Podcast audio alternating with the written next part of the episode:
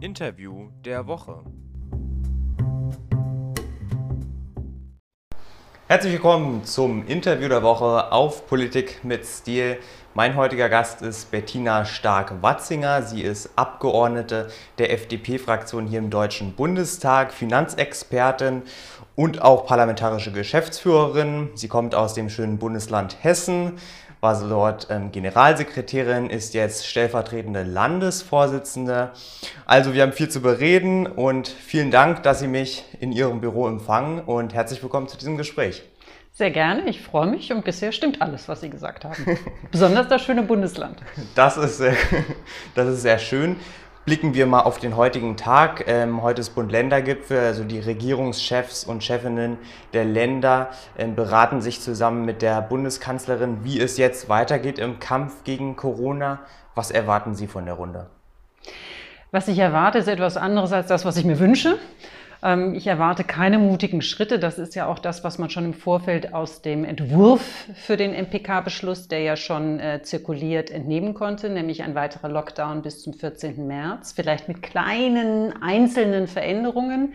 Wünschen würde ich mir einen klaren Stufenplan, eine Öffnungsperspektive. Der Lockdown war sicher eine Notbremse die zu dem Zeitpunkt damals richtig war. Jetzt sind wir aber einen Schritt weiter und ein Lockdown kann kein Dauerzustand sein. Jeder, der nicht die Realität verweigert, weiß, äh, dass die Situation noch ernst ist und jeder muss mit seiner Verantwortung auch dazu beitragen, dass ähm, wir äh, die Infektionszahlen weiter minimieren und dadurch auch die schweren Erkrankungen und die Todesfälle. Aber wir müssen auch schauen, dass der Lockdown Nebenwirkungen hat, Schleifspuren in den Schulen, ähm, Vereinsamung von Menschen und natürlich der wirtschaftliche Schaden. Und deswegen müssen wir jetzt gezielt auch wieder eine Öffnungsperspektive diskutieren. Mhm. Sie haben gerade den Stufenplan erwähnt. In der Tat, die FDP spricht viel von diesem Stufenplan, uh, gerade in den letzten Tagen. Erklären Sie uns mal, was hat es denn genau mit diesem Stufenplan auf sich? Ja, just in diesen Minuten wird er im, drüben im Plenum eingebracht, ins Parlament eingebracht. Und ähm, wir wollen in diesem Stufenplan eben die Unsicherheit über das Handeln in der Pandemie reduzieren, eine Verlässlichkeit in der Politik gegenüber den Bürgerinnen und Bürgern, also auch den Unternehmen. Wir haben mehrere Stufen definiert, in denen wir dann verschiedene Lockerungsmaßnahmen er ermöglichen möchten. Ähm, Hintergrund ist, dass wir sagen, es langt auch nicht nur ein Inzidenzwert, also wie viele Erkrankungen pro 100.000 äh, Bürgerinnen und Bürger haben wir in sieben Tagen, sondern es gehören viel mehr Kennzahlen dazu. Eine ganz, eine Ampel ist schon fast zu kurz äh, gegriffen, weil das ja nur drei Farben sind auch. Wir haben mehrere Stufen und vor allen Dingen haben wir auch mehrere Faktoren. Mhm. Ähm, Vielleicht noch bevor ich zu den Stufen etwas sage, einen kleinen Exkurs, was mich sehr ärgert in, in dieser Pandemie. Ich komme aus dem Forschungsinstitut ist, dass ich das Gefühl habe, wir haben in dieser Krise nicht gelernt. Wir haben bisher keine verlässlichen Daten erhoben. Wir haben keine richtigen Panel-Studien gemacht, die uns erlauben, nochmal zu analysieren, was steckt eigentlich hinter der Zahl, die wir uns immer anschauen, ähm, nämlich die Erkrankungen. Was steckt dahinter? Wir wissen zwar heute, dass es ähm, vorwiegend äh, auch die älteren Menschen, überproportional die älteren Menschen in unserer Gesellschaft trifft, aber viel passiert es wirklich in den Schulen. Haben wir Streuinfektionen oder in bestimmten Infektionsherde, also die sogenannten Clusterinfektionen? Infektion. Das ärgert mich, weil wir brauchen eine gute Datenbasis, um wirklich gute Entscheidungen zu treffen. So. Und unser Stufenplan sieht also vor, dass wir verschiedene Kriterien einbeziehen, für die wir dann auch gezielt Daten erheben. Das hat auch was mit, äh, mit wie viel Kapazitäten haben wir in Krankenhäusern. Das hat was damit zu tun, entstehen Clusterinfektionen oder eine breite Streuung. Dann kann man unterschiedlich öffnen. Und je nachdem, was dann diese verschiedenen Zahlen sagen, ähm, würden dann zu best in bestimmten Stufen eben, würde immer wieder mehr Grundrechtseinschränkungen zurückgenommen. Und äh, da haben wir eben sechs Stufen definiert, ähm, um eine Planbarkeit durchzuführen. Das kann mal zu mehr Öffnungen und mal zu mehr Schließungen führen. Aber wenn wir das regional machen, ist das sinnvoller, als ein Land auch lahmzulegen. Mhm. Nun kann es aber durchaus sein, dass, ähm, so, dass es jetzt zu einer regionalen Sichtweise kommt, ähm, ab dem 1. März zumindest. Glauben Sie daran? Wir haben ja über die Durchführung durch die Länder schon eine gewisse Regionalität, aber das ist alles sehr unkoordiniert und es wäre schöner, wenn man sich auf so ein gemeinsames Vorgehen also auf eine gemeinsame ja, ähm, Handlungsanweisung einigt, die dann aber regional umgesetzt wird natürlich. Und ähm, insofern haben wir eine Regionalität, wir würden sie gerne planbarer, zielführender und schonender machen. Mhm. Nun, eine andere Kritik, die oft von der FDP kommt, ist, dass das Parlament zu wenig eingebunden wird. Allerdings, wenn wir mal genau schauen, dann treffen sich heute die Regierungschefs und Chefinnen der Länder zusammen mit der Bundeskanzlerin und in den nächsten Tagen finden eigentlich Plenarsitzungen in den einzelnen Landtagen statt, wo die Maßnahmen nochmal ähm, verändert werden können. Eigentlich wird doch das Parlament sozusagen eingebunden, nur nicht auf Bundesebene. Ja und nein. Also ähm, wenn man bundesweit äh, versucht zu koordinieren und bundesweit auch über Grundrechtseinschränkungen spricht, dann sollte das auch ähm, im Bundestag diskutiert werden. Das ist der eine Punkt. Willy Brandt hat ja damals gesagt, mehr Demokratie wagen. Ich glaube, in einer Pandemie ist es sogar geboten, mehr Demokratie zu wagen, weil das etwas ersetzt, ähm, oder, oder etwas gibt, was den Menschen fehlt, nämlich Transparenz zu verstehen, warum wird etwas ähm, entschieden. Und es hilft auch in einer breiten Debatte, falsche Entscheidungen vielleicht vorher auch schon einzukassieren. Denken Sie an die 15-Kilometer-Regel, die von Gerichten gekippt wurde. Denken Sie jetzt an das, was passiert ist in Baden-Württemberg, wo die nächtliche Ausgangssperre gekippt wurde, ähm, weil man ähm, eben die Verhältnismäßigkeit der Maßnahmen vorher breit diskutieren sollte. Bei der 15-Kilometer-Regel war es ja so, es kommt ja nicht darauf an, ob ich 15 Kilometer bei mir im südlichen Hessen, im Odenwald, im sehr ländlichen Gebiet fahre oder ob ich in, in Berlin 15 Kilometer fahre, sondern es kommt auf die Zahl der Kontakte drauf an, die ich habe. Insofern Transparenz, ich glaube, dann ist auch die Akzeptanz von Einschränkungen höher und B, schlechte Entscheidungen von vornherein äh, gleich mal kippen.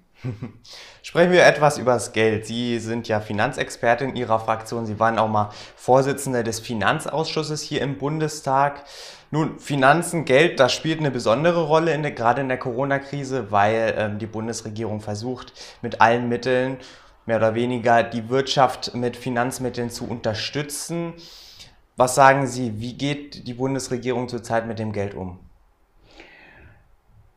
Das eine ist, welche Summen geben wir für was aus? Und das andere ist, wie setzen wir das denn rein operativ um, also das Krisenmanagement? Kommen wir einmal zum ersten. Wie gehen wir, was, was, welche, welche Summen stellen wir ins Schaufenster? In der Krise kann man nicht sparen, das ist klar. In der Krise muss man auch mal Schulden machen. Und deswegen haben wir prinzipiell zugestimmt, dass eben Hilfsmaßnahmen gemacht werden. Wir sehen es ja, dass gerade die kleinen, mittleren Unternehmen, die nicht viel Substanz haben, auf diese zurückgreifen können. Und die Branchen, die besonders getroffen sind jetzt von der Krise, dringend diese Unterstützung brauchen.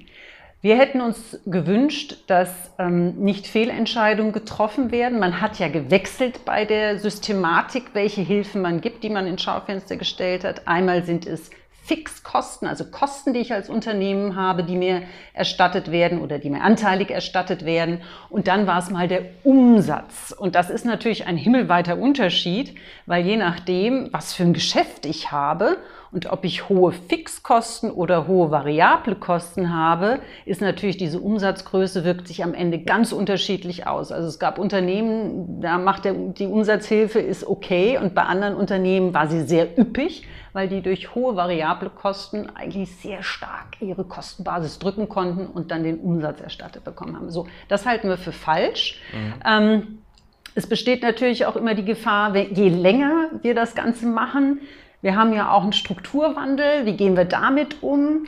Ähm, aber in der Krise ist das wahrscheinlich die Frage, die man hinten anstellen muss. Ähm, der zweite Punkt, den man auch noch ähm, nennen muss, ist natürlich, wie kommt das Geld an? Und äh, dass jeder, der die Zeitung ausschlägt, sieht das jeden Tag. Das Geld kommt nicht an. November- und Dezemberhilfen wurden jetzt Abschläge gezahlt. Manche haben aber noch gar nichts bekommen. Es ist auch sehr aufwendig natürlich durch die Prüfung über sogenannte Dritte. Ich muss also einen Steuerberater hinzu hinzuziehen, wenn ich als kleines Unternehmen Hilfe beantragen will. So, und ähm, jetzt ist die Substanz irgendwann am Ende. Es wurde auch im Nachhinein ähm, die Spielregeln immer mal wieder geändert, weil man, als man gesagt hat, wir helfen euch mit einer bestimmten Summe, äh, noch nicht die Entscheidung, äh, beihilferechtliche Entscheidung hatte. Ähm, da ist also handwerklich sehr viel schiefgegangen, was dazu führt, dass die Unternehmen sich auch ein Stück weit ähm, ja, alleine gelassen fühlen und auch nicht verstehen, dass die ähm, Bundesregierung die Regeln im Nachhinein ändert, über äh, Programme, die ständig wechseln, also auch ist immer wieder neu muss man sich einarbeiten und was noch hinzukommt, dass eben die Softwareprogrammierung so lange dauert, das kann man, glaube ich, in der Krise keinem sagen. Also insofern das Management ist leider misslungen. Hm. Nun, letzte Woche brachte Kanzleramtsminister Helge Braun den Vorschlag ein, die Schuldenbremse weiterhin auszusetzen, auch in Zukunft.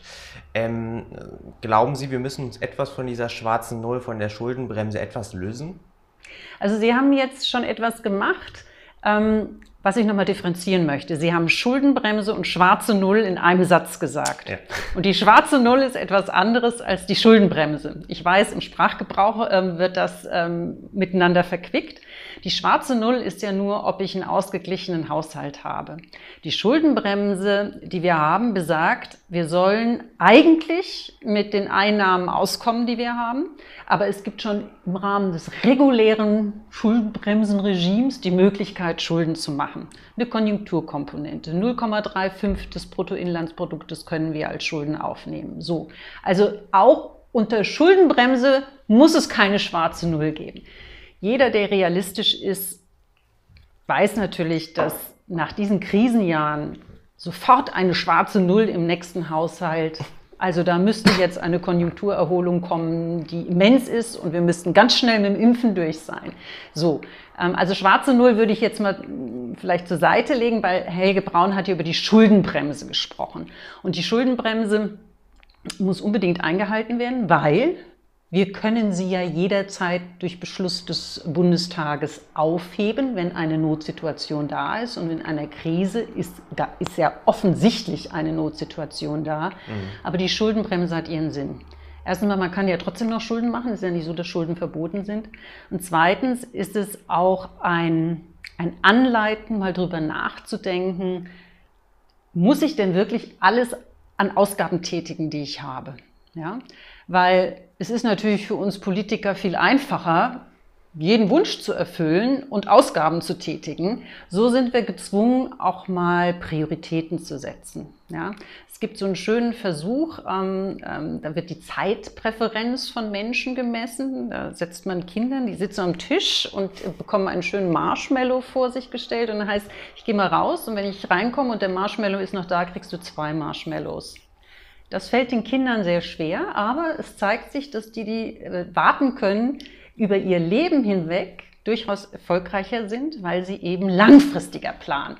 Und ich glaube, ähm, uns Politikern sollte man die Marshmallows nicht zu einfach machen, damit auch die nächsten Generationen den Spielraum haben, ähm, ihre eigenen Präferenzen, ihre eigenen Wünsche dann auch noch zu leben und nicht nur die Schulden, die wir gemacht haben, abzutragen. Dann sprechen wir aber etwas über die schwarze Null. Sie als FDP fordern ja möglichst ähm, 2022, wenn ich das richtig sehe, zur schwarzen Null zurückzukommen. Ist es überhaupt realistisch? Also ein festes Datum zur schwarzen Null zurückzukommen, ist schwierig im Augenblick zu prognostizieren. Wir wissen ja gar nicht, wann wir aus dieser Krise herauskommen. Aber es muss natürlich ein klares Ziel sein, die schwarze Null auch wieder zu erreichen. Denn ähm, auch das gehört zur Wahrheit.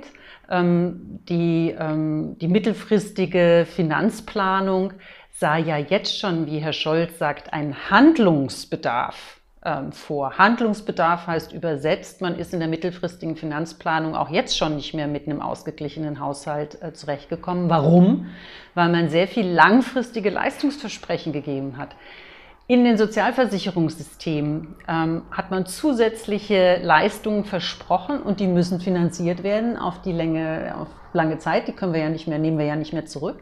Und insofern ähm, war auch schon vor, vor, äh, vor der Corona-Pandemie ähm, Handlungsbedarf da. Und das ist eine große Herausforderung. Das schaffen wir nur, indem wir Wachstum ähm, ermöglichen, indem wir Produktivität steigern, ähm, Wachstum, gute Einkommen erzielt werden können in unserem Land. Dann werden auch gute Steuern gezahlt.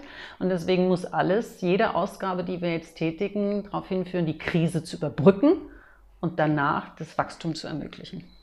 Nun strebt ja die FDP an, möglichst bald wieder in die Bundesregierung einzutreten. So können wir es zumindest wahrnehmen von FDP-Chef und Fraktionschef Christian Lindner. Was bedeutet denn das für die Finanzpolitik, wenn die FDP in die Regierung eintritt?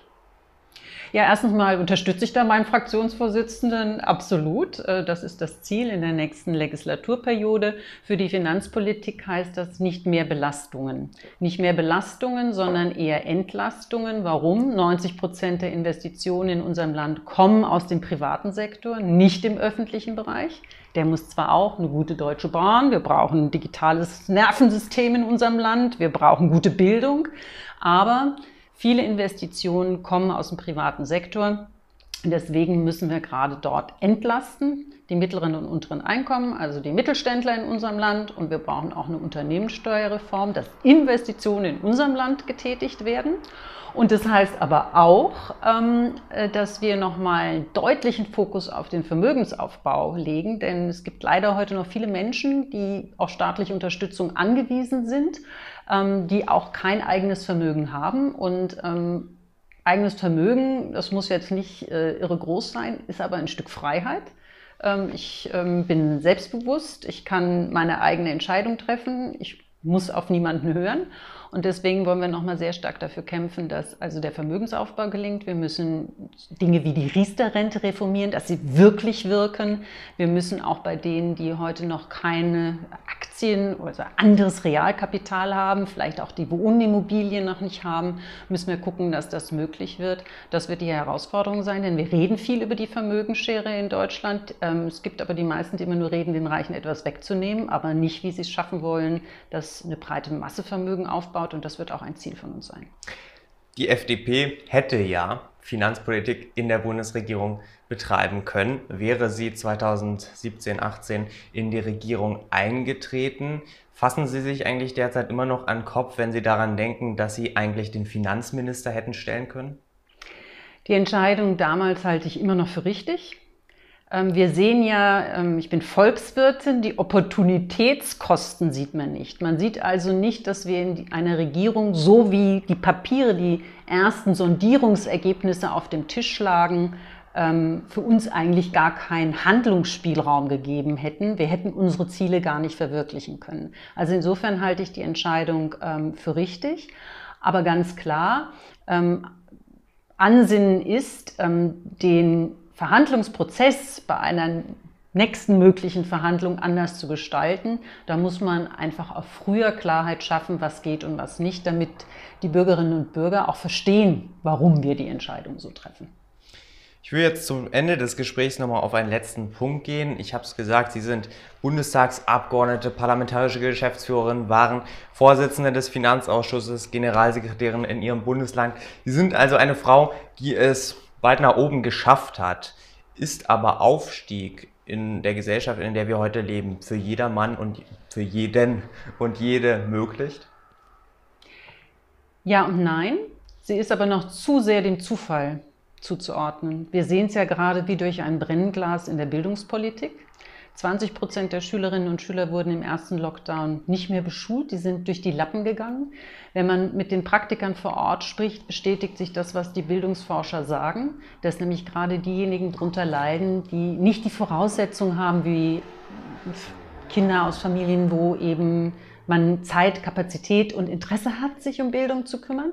Und da müssen wir viel früher anfangen, denn es darf nicht sein, dass äh, mein Lebensweg ähm, vom Zufall entschieden ist, auf welche Schule ich gehe, ähm, ob man dort vielleicht sehr engagiert ist ähm, oder ob das eine Schule ist, die mit besonderen Herausforderungen zu kämpfen hat. Und das fängt ganz früh an in der Kommune. Deswegen freue ich mich, dass wir in Hessen Kommunalwahl haben, frühkindliche Bildung. Im Alter von fünf Jahren sind die meisten Grundlagen für den weiteren Bildungsweg gelegt und deswegen müssen wir da unbedingt anpacken. Keine Bildungspolitik mit Goldknöpfen, sondern da müssen wir wirklich ran, um Chancengerechtigkeit in unserem Land zu schaffen. Hm. Chancengerechtigkeit, Chancengleichheit ist ein gutes Stichwort. Das ist ja eine durchaus schwierige Sache. Kann es sowas überhaupt geben, Chancengleichheit? Chancengleichheit ist ein hohes Ziel. Ich glaube, das ist auch, ähm, wir sind ja auch alle unterschiedlich. Also je nach, was, was verstehe ich unter Chance? Also ich könnte äh, schon allein, weil Geduld nicht mein, nicht mein zweiter Vorname ist, könnte ich zum Beispiel nie eine feinmechanische Arbeit erledigen. Ja? Ähm, insofern glaube ich, muss man die Vielfalt ähm, und die Buntheit der Lebenswege auch als gut empfinden und nicht als Ungerechtigkeit empfinden. Wir müssen den Respekt vor jeder Leistung haben und deswegen halte ich Chancengerechtigkeit, dass eben jeder seinen Fähigkeiten entsprechend auch die Chance hat, sie zu entwickeln, für den besseren Begriff. Frau Stark-Watzinger, ich danke Ihnen für das Gespräch. Ja, vielen Dank, hat mich gefreut.